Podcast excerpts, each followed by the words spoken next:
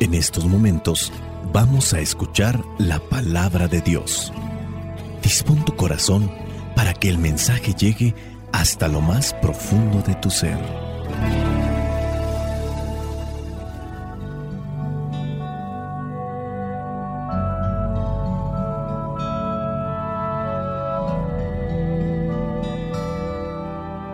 El Evangelio que la iglesia nos presenta para el día de hoy corresponde a Mateo, capítulo 5, versículos del 17 al 19. Dice así, no crean ustedes que yo he venido a suprimir la ley o los profetas. No he venido a ponerles fin, sino a darles su pleno valor.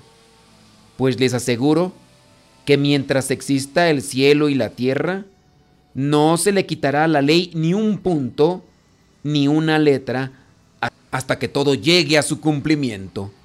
Por eso, el que no obedece uno de los mandamientos de la ley, aunque sea el más pequeño, ni enseña a la gente a obedecerlo, será considerado el más pequeño en el reino de los cielos, pero el que los obedece y enseña a otros a hacer lo mismo, será considerado grande en el reino de los cielos.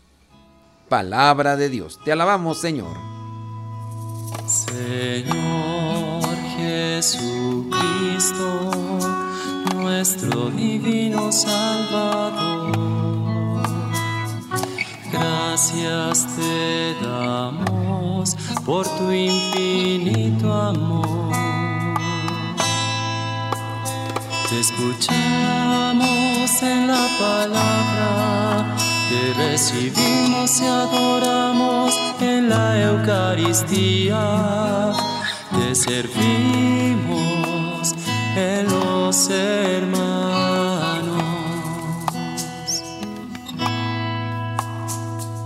Que seamos misioneros como lo quieres tú enseñando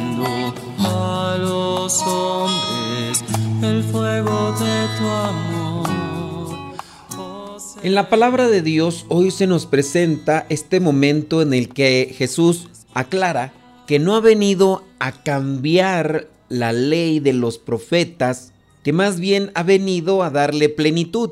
Para entender esta cuestión, tengamos presente que debemos de conocer cuál es la ley de Dios, cuál es la ley de los profetas, ya que en la Sagrada Escritura se encuentra mucha interpretación. Es buena la interpretación, sí, para un tiempo, para un contexto. Hay muchas cosas que en la Sagrada Escritura ya no tienen función. En el libro del Deuteronomio hay cláusulas como por ejemplo que es pecado comer mariscos. También hay cláusulas como es pecado comer animales impuros dentro de lo que son aquellos animales que se arrastran o también los mismos cerdos que eran considerados animales impuros. Si estas normas se aplicaran en la actualidad, pues nosotros estaríamos pecando de una y otra manera. Hay que tener presente que Dios habló y también lo que son los profetas interpretaron muchos mensajes para su momento, para su gente. No crean ustedes que yo he venido a suprimir la ley o los profetas. No he venido a ponerles fin, sino a darles su pleno valor. Hay muchas cosas que hay que establecerse, hay que darles su recta interpretación. ¿Y quién mejor que el Hijo de Dios nos diga cómo se tiene que vivir la palabra entre nosotros? Y el ejemplo en Cristo será la mejor manera de enseñarnos. Les aseguro, dice el versículo 18, que mientras existe el cielo y la tierra, no se le quitará a la ley ni un punto, ni una letra, hasta que todo llegue a su cumplimiento. Pero hay que entender que es la ley. Versículo 19, por eso el que no obedece uno de los mandatos de la ley, aunque sea el más pequeño, ni enseña a la gente a obedecerlo, será considerado el más pequeño en el reino de los cielos.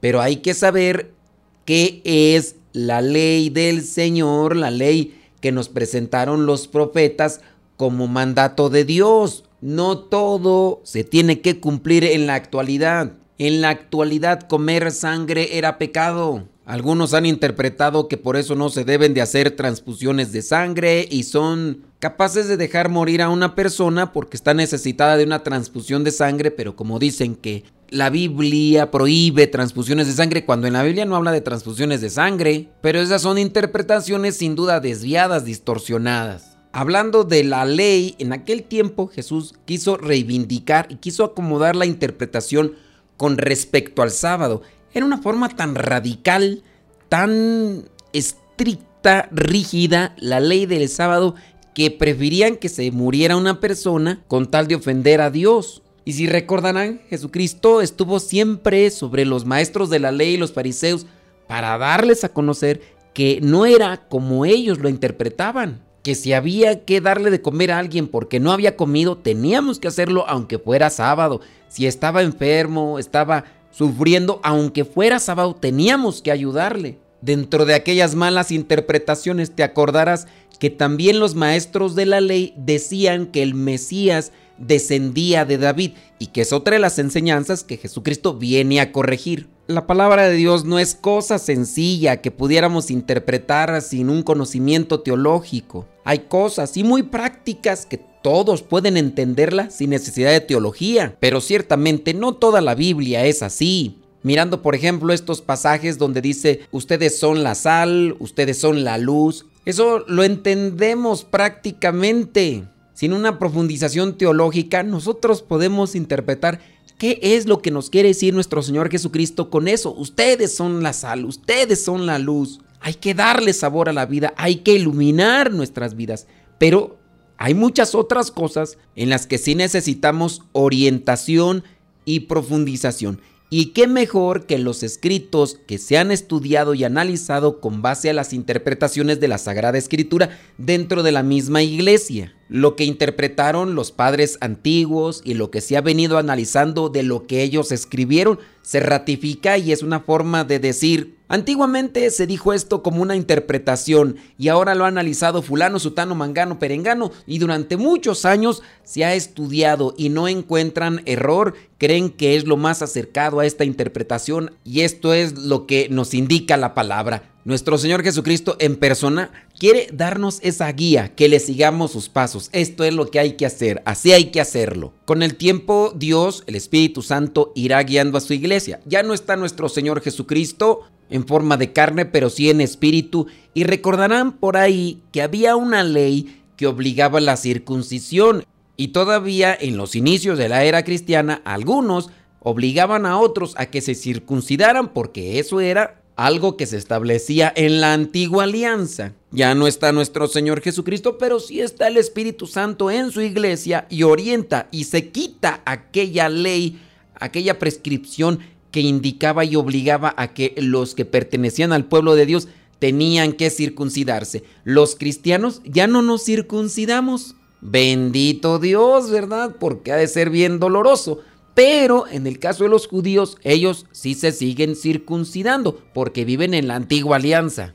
Son cosas que ha venido revelando el Espíritu Santo a través de los años y a través de estas reuniones, consensos que han tenido los padres de la iglesia. Para comprender estas tensiones y aparentes contradicciones que se pueden dar en la Sagrada Escritura, es bueno no quedarse en lo que es literal, en la literalidad como se le puede llamar, en la forma literaria lineal de las palabras, sino mirarlas en el contexto de toda predicación y actuación de Jesús y también en el modo en que se entendió en su momento para quienes eran dirigidas las palabras.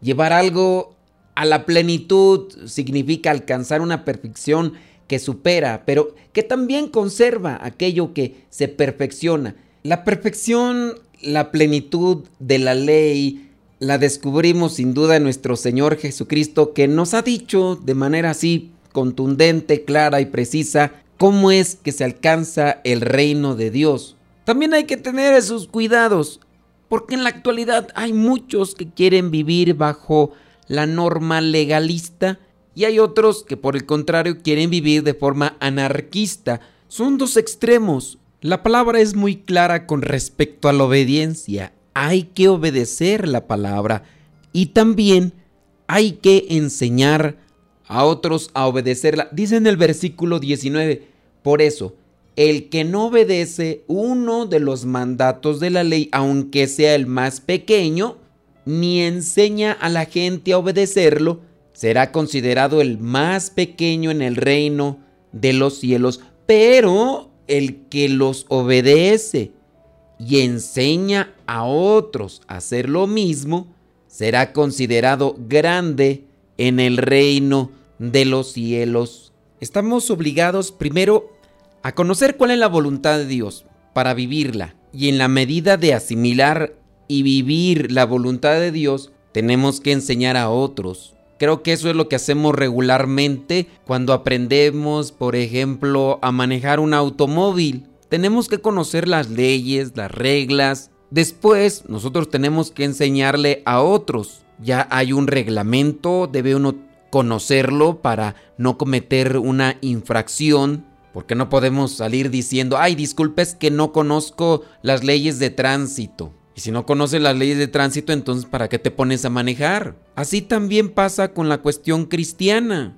Muchas personas caminan o caminamos por la vida al mero modo anárquico. Y para los que no conocen el término, la anarquía es cuando no queremos que ninguna ley nos controle. Sacudimos todo tipo de reglamento, todo tipo de dirección y queremos solamente regirnos por lo que nosotros pensamos, creemos o consideramos. Esa es la anarquía. Imagínate las personas dirigiéndose a sus trabajos el día de mañana de forma anárquica, no respetando ni a los semáforos, ni respetando las señales eh, que se encuentran a la orilla del camino para decir a cuántos kilómetros. Esto sin duda será un caos. Por lo tanto, la misma vida se convierte en un caos cuando nosotros primeramente los que nos llamamos seguidores de Cristo, no conocemos su palabra, no la vivimos y por ende no la enseñamos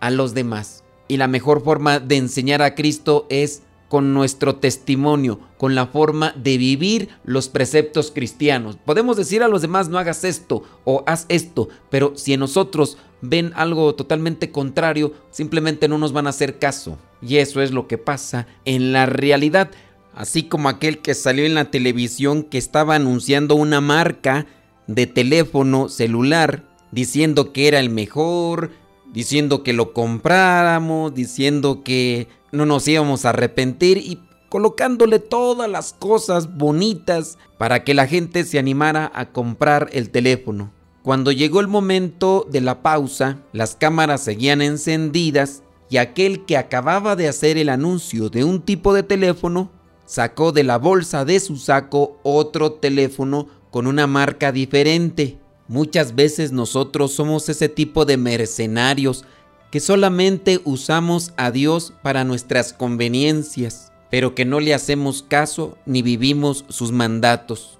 Busquemos conocer la palabra de Dios, busquemos asimilarla y sobre todo busquemos vivirla y compartirla a los demás para que el reino de Dios se vaya solidificando, se vaya armando, se vaya reforzando y se vaya mostrando a los demás en un cambio de manera personal, de manera familiar y de manera social. Soy el Padre Modesto Lule de los misioneros servidores de la palabra. La bendición de Dios Todopoderoso, Padre, Hijo y Espíritu Santo, descienda sobre cada uno de ustedes y les acompañe siempre vayamos a vivir la palabra. Lámpara es tu palabra para mis pasos, luz en mi sendero. Lámpara es tu palabra para mis pasos, luz en mi sendero. Luz, tu palabra es la luz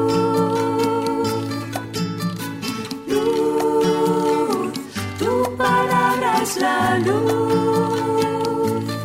Yo guardaré tus justos mandamientos